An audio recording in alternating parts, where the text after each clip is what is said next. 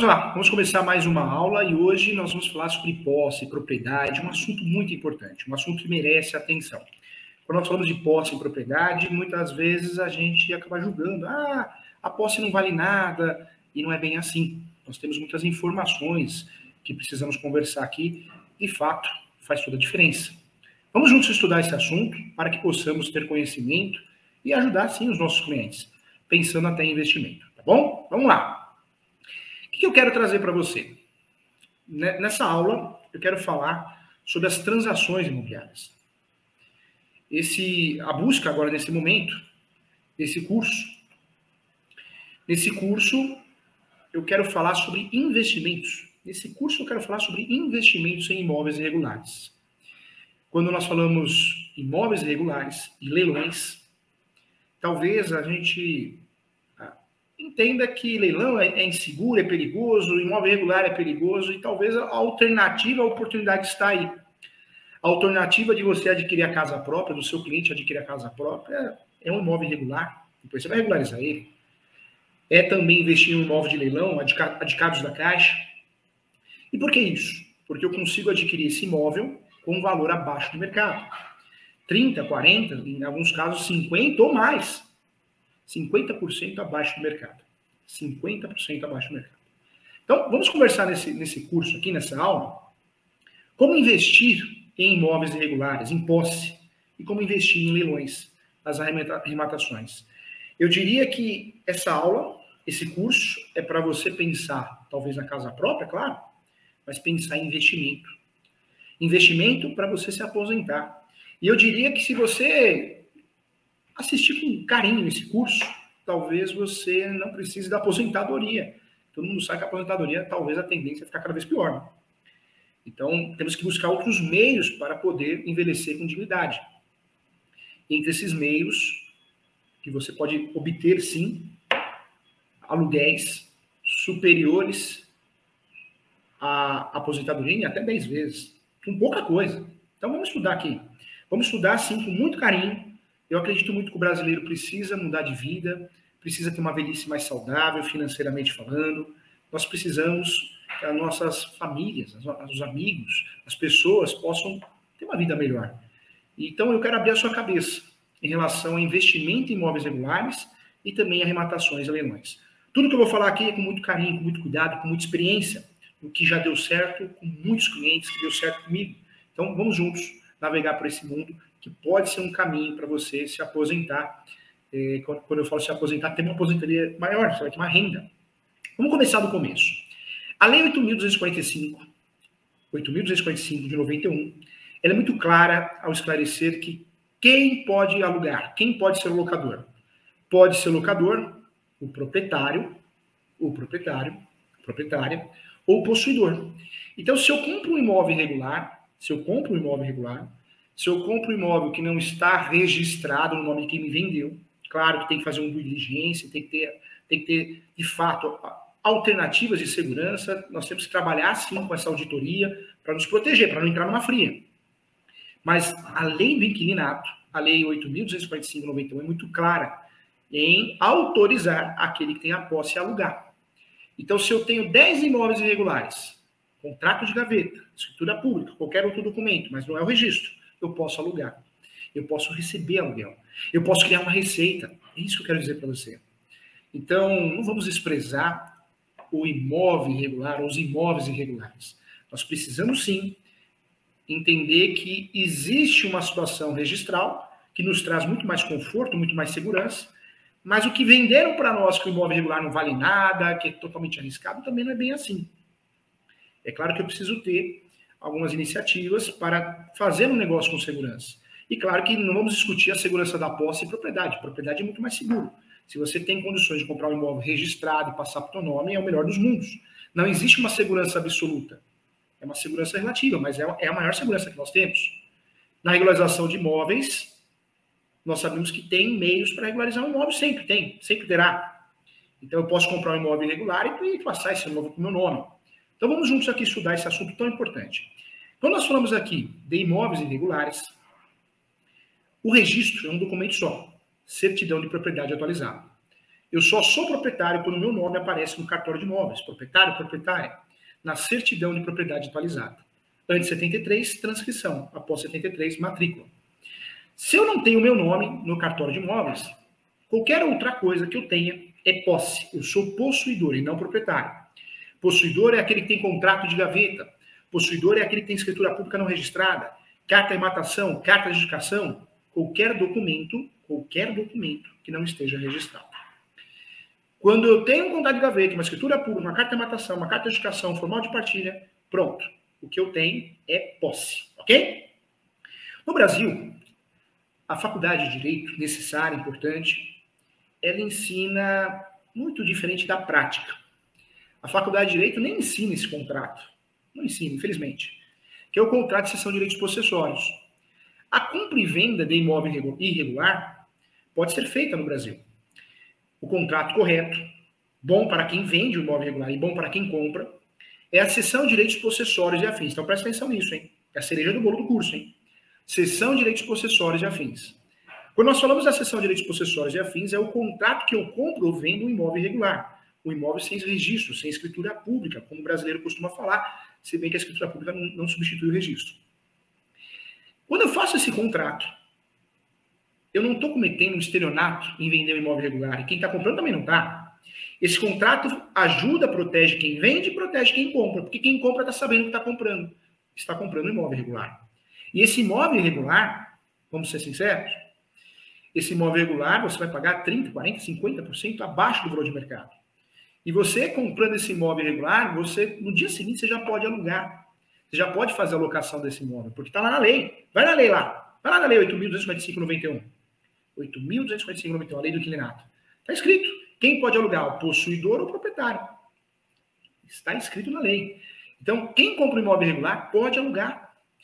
Pode alugar enquanto tenta regularizar esse imóvel. Nós sabemos que nós temos várias formas de regularizar um imóvel no Brasil. Formas judiciais, ações judiciais, ação de usucapião, ação de, ação de marcação de terras, ação de divisão de terras, ação de edificação de área, ação de educação compulsória, ação de resgate, ação publiciana, várias ações importantes para regularizar um imóvel. São os meios judiciais de regularização.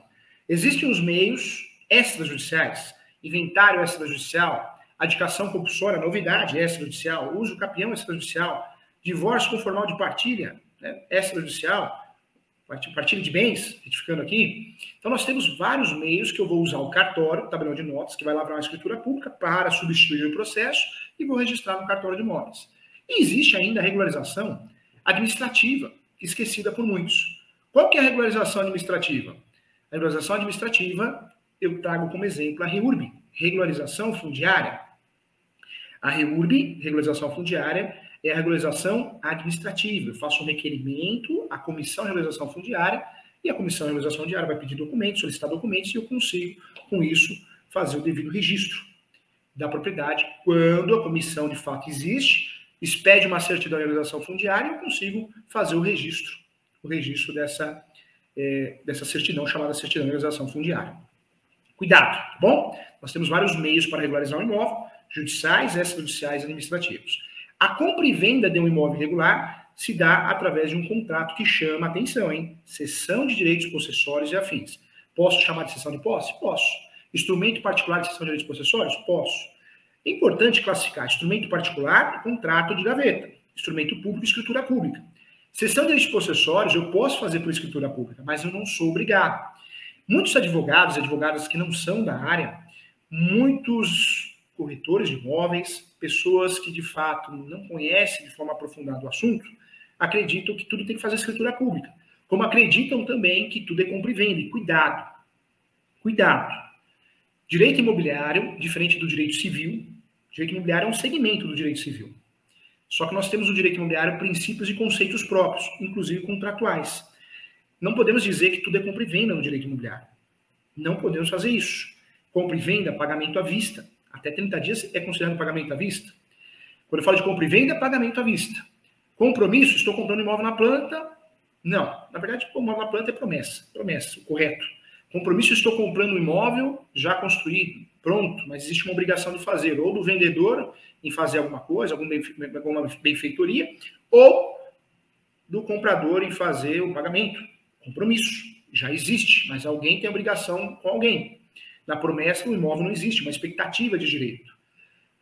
Todos esses contratos que nós falamos aqui devem ser feitos, segundo o artigo 108, 108 do Código Civil, por escritura pública. Porque toda transação imobiliária acima de 30 salários mínimos deve ser feita por escritura pública, senão vai impactar na invalidade do negócio, na nulidade do negócio. Então, muita atenção em relação a isso. Vamos lá. É, quando nós falamos aqui de contrato de compra e venda de posse, imóvel irregular, seja comercial, residencial, seja urbano, seja rural, o contrato correto Presta atenção, quem é corretor, quem é corretora, quem é advogado, advogado não pode errar. O que tem advogado fazendo, advogado, advogado, corretor, corretora fazendo contrato errado, gerando prejuízo ao seu cliente por falta de conhecimento. Cuidado, muita atenção no que eu vou falar. Comprou, vendeu imóvel irregular, cessão de direitos possessórios e afins. Cessão de direitos possessórios e afins. Pode ficar o título instrumento particular de cessão de direitos possessórios e afins, tanto faz. Mas esse é o contrato correto. Esse é o contrato adequado, ok? Vamos lá. Quando nós falamos aqui em sessão de direitos possessórios e afins, estou falando sim de um contrato é, que permite a compra e venda de imóvel irregular. Não existe estelionato, não existe crime. Quando eu compro um imóvel irregular, eu estou comprando de quem não aparece como dono. Talvez seja herdeiro, talvez seja um invasor, alguém que tenha posse. Eu preciso fazer o due diligência também, como eu faço em qualquer transação imobiliária. Esse due diligência ele é feito através de pesquisas, é uma auditoria, uma pesquisa para saber se eu vou entrar numa fria ou não, diminuindo os meus riscos. No mínimo, quando eu vou comprar a posse, eu preciso ter os seguintes documentos. Primeiro, certidão de propriedade atualizada. Mesmo que eu esteja comprando um imóvel que não está de fato no nome de quem está me vendendo, porque quem está me vendendo está vendendo a posse, se tivesse a propriedade, estaria vendendo a propriedade eu preciso ver de quem é esse imóvel. Será que esse imóvel é público? Imóvel público, em regra, não cabe o campeão. Será que esse imóvel é um imóvel laudêmio, tem a ver com a marinha, tombado, desapropriação? Eu preciso pesquisar, preciso entender a história desse imóvel, por mais que eu esteja comprando a posse, os direitos possessórios. Cuidado. Quando nós falamos aqui de posse, é diferente de propriedade. Propriedade é o registro, domínio. Quem não tem o registro, domínio, tenho que a posse. Comprar a posse, eu preciso fazer o due diligência também. E o due diligência ele é feito, de certa forma, com o primeiro documento, a certidão de propriedade atualizada. Esse é o primeiro documento que nós precisamos, hein? Primeiro documento que nós precisamos para aprovar, é, para ter acesso, para ver quem é dono. Dono, dona, proprietário do imóvel, mesmo que eu esteja comprando a posse. O conceito de posse nós aprendemos na graduação de forma totalmente equivocada do que é na prática. O novo conceito de posse de imóvel irregular, direitos possessórios, ele é previsto no enunciado, anote aí, anote aí. 492, 492 da Quinta Jornada de Direito Civil. Enunciado 492 da Quinta Jornada de Direito Civil. Esse é o conceito de posse. Quando nós falamos de posse, a posse é comprada, ela é vendida através de sessão de direitos possessórios e afins. A cereja do bolo, a cereja do bolo, presta atenção que já valeu o curso, hein? A cereja do bolo é a cláusula de soma de posse. Cláusula de soma de posse. Essa cláusula de soma de posse é a cláusula que vai permitir o comprador, a compradora da posse, fazer o uso de meios para regularizar o imóvel no dia seguinte, através de uso de campeão judicial, uso de campeão extrajudicial, entre outros meios judiciais e extrajudiciais, inclusive administrativos. Então, o grande segredo de quem compra a posse, de quem compra imóvel regular, primeiro, é fazer o contrato correto, não é compra e venda. Esses são direitos possessórios. Não confunda com a sessão de direitos hereditários, hein? Sessão de direitos hereditários tem a ver com herança, tem que ter anuência de todos, tem que ser por escritura pública. A sessão de direitos possessórios pode ser por escritura pública ou instrumento particular. Quando eu compro com o contrato correto e dentro desse contrato tem a cláusula certa, que é a sessão de direitos possessórios e afins, maravilhoso, porque na verdade eu consegui proteger a transação imobiliária eh, de certa forma, eh, garantindo ao comprador, garantindo a mim, investidor, a possibilidade de fazer uso capião no dia seguinte. Ah, professor, precisa ter 10 anos para fazer uso capião, 5 anos, 15 anos, 20 anos. Não é verdade. Eu posso fazer uso capião no dia seguinte, basta usar a tese da soma da posse, que pode ser derivada, no caso de compra e venda de posse, pode ser originária, quando eu recebo a posse dos meus pais, e posso usar ainda a tese do Superior Tribunal de Justiça, recente, saiu do forno, que é a tese da posse complementar, ou seja, eu faço uso capião e peço que esse lapso temporal que durar a ação, o lapso temporal que durar a ação vai ser contabilizado, tá bom? Então, muita atenção em relação a isso. A compra e venda de posse, então nós já sabemos o contrato correto, já sabemos também a cláusula mais importante, que é a soma de posse, e estamos estudando aqui a auditoria imobiliária em relação à compra e venda de imóveis regulares. Essa auditoria imobiliária, vale a pena lembrar que nós temos que fazer o due diligence, conforme estava falando, certidão de propriedade atualizada, certidões de distribuidor civil da esfera estadual e federal. Eu vou descobrir se o vendedor é pulseiro, é, grilheiro, né, invade, vende, tem muitas ações de reintegração de posse no nome. Eu vou descobrir quem é ele, quem é ela. Então, essas certidões de distribuidor civil da esfera estadual e federal são necessárias, são importantes. Certidão criminal também da esfera estadual e federal. Vamos lá, então, dentro desse conjunto de certidões, certidão de distribuidor civil da esfera estadual e federal, certidão de distribuidor criminal da esfera estadual e federal, certidão de propriedade atualizada, certidão do cartório de protesto da localidade do imóvel, da localidade onde resida o vendedor da posse, e muito importante, pesquisas trabalhistas também, é, certidão de execução trabalhista e de ações trabalhistas. É o mínimo que eu vou fazer, é o básico que eu vou fazer em relação às certidões. Fora isso, vale muito a pena fazer uma análise subjetiva. Bate palma no vizinho da frente, no vizinho do lado, direito, lado esquerdo. Quanto tempo mora o senhor João, a senhora Joana? Estou comprando a posse do senhor João, a senhora Joana. Então é importante, sim, checar isso, tá? para que a gente tenha sucesso nessa transação, essa análise subjetiva. Eu consigo pegar mentira no ar. Não, eu nunca vi. Eu nunca vi o senhor João, a senhora Joana. Acho que eles moram aí faz duas semanas, faz um mês, faz um ano só. Tá? Cuidado. Quero lembrar você que o enunciado 494, eu falei do 492, enunciado 492 da quinta jornada de direito civil, criou um novo conceito de posse. A posse é sui generis, um direito totalmente autônomo em relação aos outros direitos.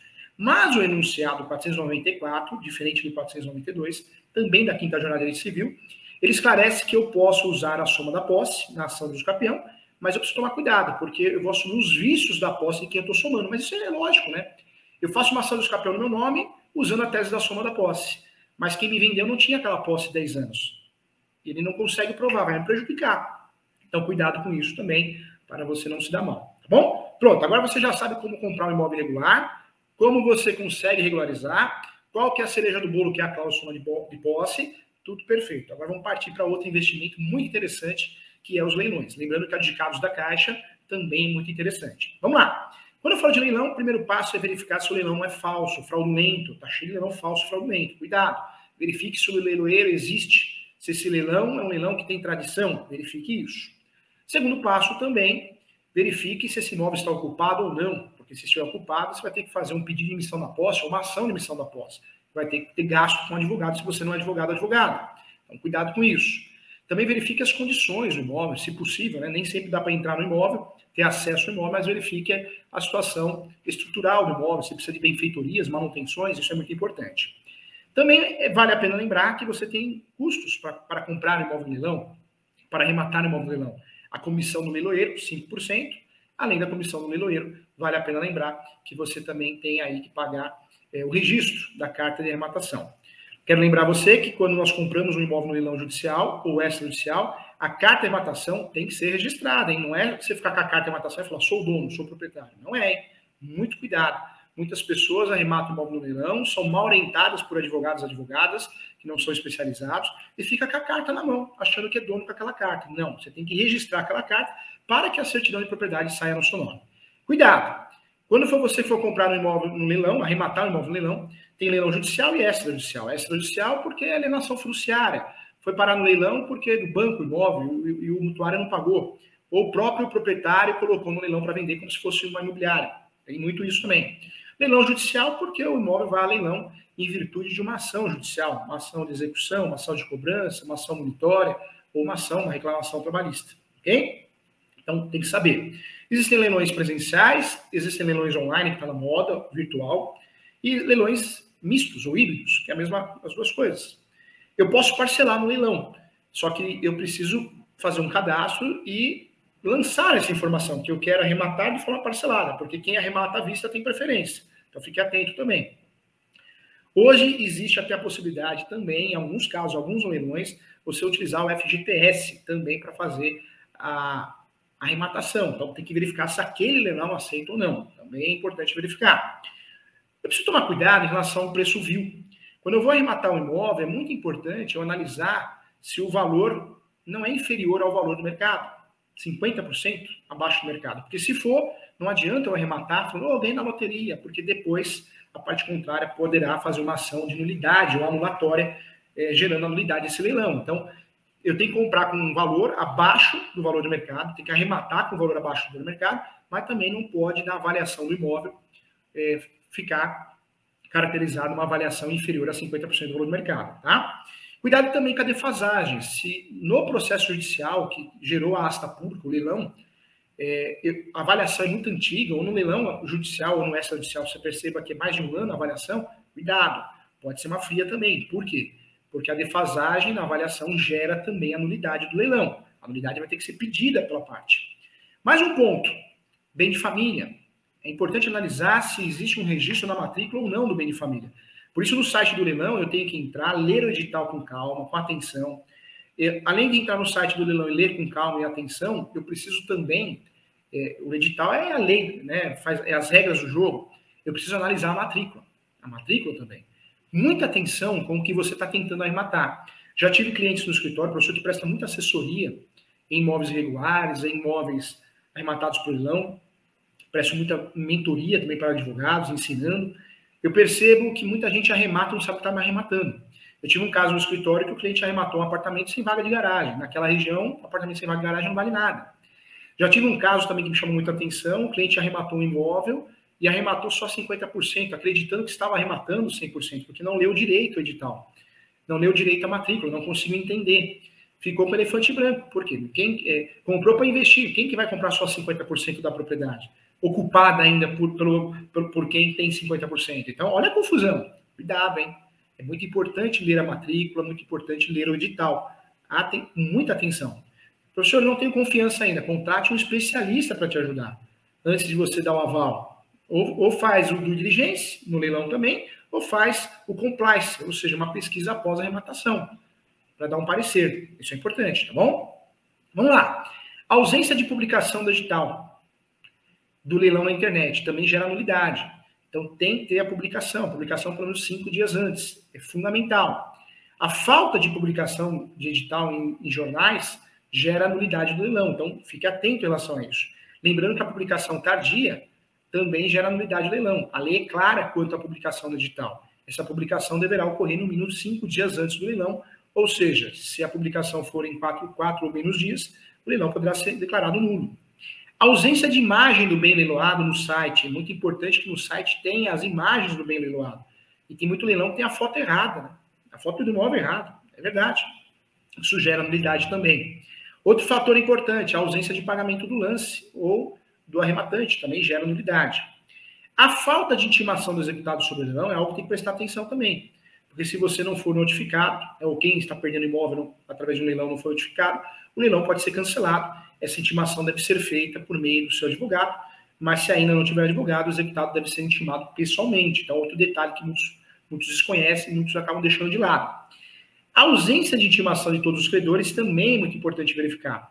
Caso existam outros credores que tenham parte do mesmo patrimônio, dado em garantia de dívidas, eles precisam ser intimados sobre o leilão desse bem, ok? É, a falta de intimação da esposa, do marido, do companheiro da companheira, se o devedor for casado, devedor, devedora, mesmo que sua esposa, marido, não faça do processo, a lei exige que seja feita a intimação do cônjuge para ter ciência do leilão e também exercer eventuais defesas. Outro detalhe importante também, a ausência de descrição detalhada dos bens leiloados. A lei diz que a descrição do bem que está sendo leiloado deve sim ser detalhada, em, em principal, né, as informações que são relevantes para atrair mais possíveis compradores caso seja bem imóvel, de fato, eh, também deverá contar eh, as informações, de fato, com, dentro do edital, a existência de benfeitorias, o estado de conservação, isso é muito, muito importante. Por exemplo, aqui eu falo se foi construída uma piscina no imóvel, é, é fato, né? Então é essencial que no edital tenha essa informação também, tá bom? Então, importante aqui para que a gente tenha sucesso, né? É, as, as, estratégias para suspender os leilões ou anular são basicamente essas, né? Então, é onde eu preciso ter atenção, ter cuidado, porque é onde eu posso ter dor de cabeça. Então, fique atento em relação a isso, tá bom? Vamos lá. Quando nós conversamos aqui de leilão, pode ser sim uma forma de você investir. Tudo que nós estamos falando aqui é investimento, fora da casinha, fora da caixinha, porque todo mundo quer comprar imóvel é, regularizado e vender imóvel regularizado, ou comprar imóvel regularizado e alugar. Nós estamos falando do quê? De um assunto fora da caixinha. Eu vou comprar no leilão, eu vou comprar irregular para alugar, para criar receita, ativo e não passivo. Então é muito importante a atenção nesse sentido. É, comprar a posse, quando você pratica o diligência, claro que tem risco. O melhor é comprar um imóvel regular mas comprar a posse paga 30%, 50% abaixo do valor do mercado. Você consegue regularizar se você comprou com cuidado, você consegue se proteger. Quero lembrar também que o uso capião, se você utilizar o uso capião, é, você comprou uma posse, já distribui a ação dos capiões usando a tese da soma da posse. Você pode criar uma barreira protetora, uma blindagem. Essa blindagem, essa barreira protetora é graças à súmula 237 do Supremo. 237 do Supremo, que diz o quê? uso capião poderá ser arguido em matéria de defesa. Então, cuidado aos conceitos, hein? Novo conceito de posse, enunciado 492 da quinta jornada de direito civil. A posse é um direito sui generis, totalmente autônomo em relação aos demais. Eu não sou obrigado a fazer inventário para depois fazer, fazer uso, é, uso capião ou qualquer outra medida. Cuidado. É, também, importante, hein? A soma da posse pode ser originária ou derivada. Originária porque eu faço uso capião no meu nome com a posse do meu pai, da minha mãe e dos meus avós e derivada eu faço os capel no meu nome, com a posse de que eu comprei a posse com o contrato correto, seção de direitos possessórios e afins. Isso aparece no artigo 1243 do Código Civil, soma de posse. É possível somar a posse, sim, para efeitos de uso capião, judicial e extrajudicial também. Então, é importante. Então, temos que ter atenção em relação a isso. Em relação à posse complementar, é um julgado, né, gente? É um julgado. Esse julgado é o julgado que mudou uh, o entendimento sobre o assunto. Na verdade, eu tinha que ter 10 anos de posse, 15 anos de posse para fazer uso capião. Hoje não. Hoje eu posso fazer uso capião é, e fazer a contagem do tempo dentro do processo. Ou seja, o prazo para uso capião pode ser completado no decorrer do processo judicial quando é, é uso capião judicial. É, isso gera economia processual segundo o Superior Tribunal de Justiça. Isso é previsto no RESP, anote aí, 1361 226, 1361, 226. É uma realidade, não adianta a gente fechar os olhos em relação a isso. É uma realidade.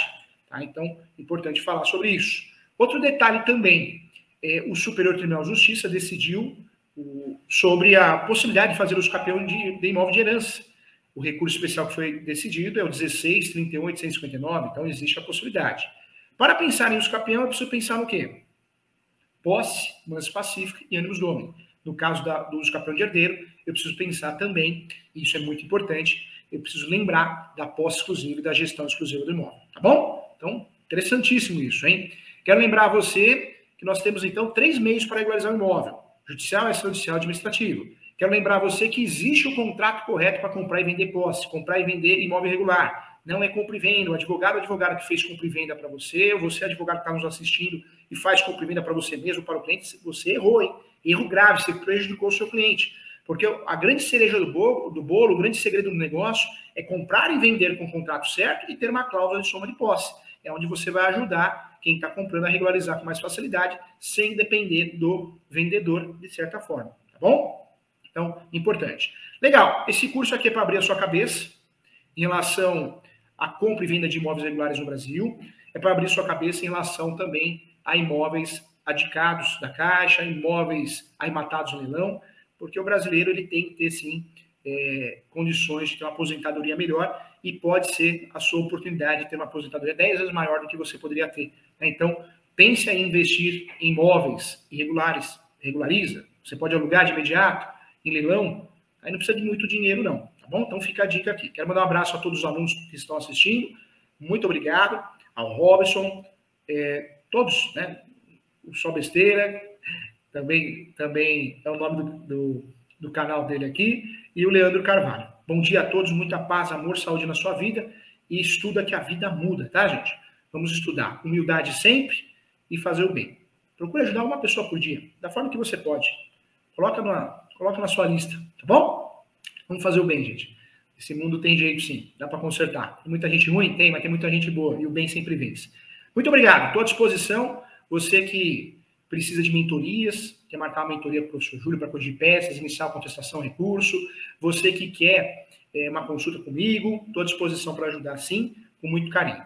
Você quer fazer minha pós? Entre lá no site www.portaleso.com.br. Pós em direito imobiliário, tem a pós direito civil, tem a pós, tem a pós regularização de imóveis agora, vai ter a pós direito condominial. Então eu convido a você participar, tá bom? O Elvis também, doutor Elvis mandando um abraço, o Juan também. Um bom dia a todos, tá bom? Que seja um dia abençoado. Muito obrigado a todos, continue acompanhando nossas aulas, vem fazer minha pós e quem tiver oportunidade, leia meus livros, Direito Imobiliário de AZ, Uso Capião, Advogado Imobiliário de Sucesso, Contratos, um livro fantástico também, entre outros. Você digitando na internet, no Google, livros do professor Júlio, você acha vários livros aí, tá bom? Com muito carinho. Muito obrigado a todos, Carlinhos também que está aqui, um ótimo é, dia para você e um conteúdo maravilhoso, hein? Pode ser a sua saída, hein? Pensa nisso, a sua saída e a saída da sua família. A intenção é ajudar você. É um curso para abrir sua cabeça. Tenho certeza que esse curso já, já valeu só porque eu consegui colocar uma sementinha na sua, na sua cabeça, tá bom? Um abraço.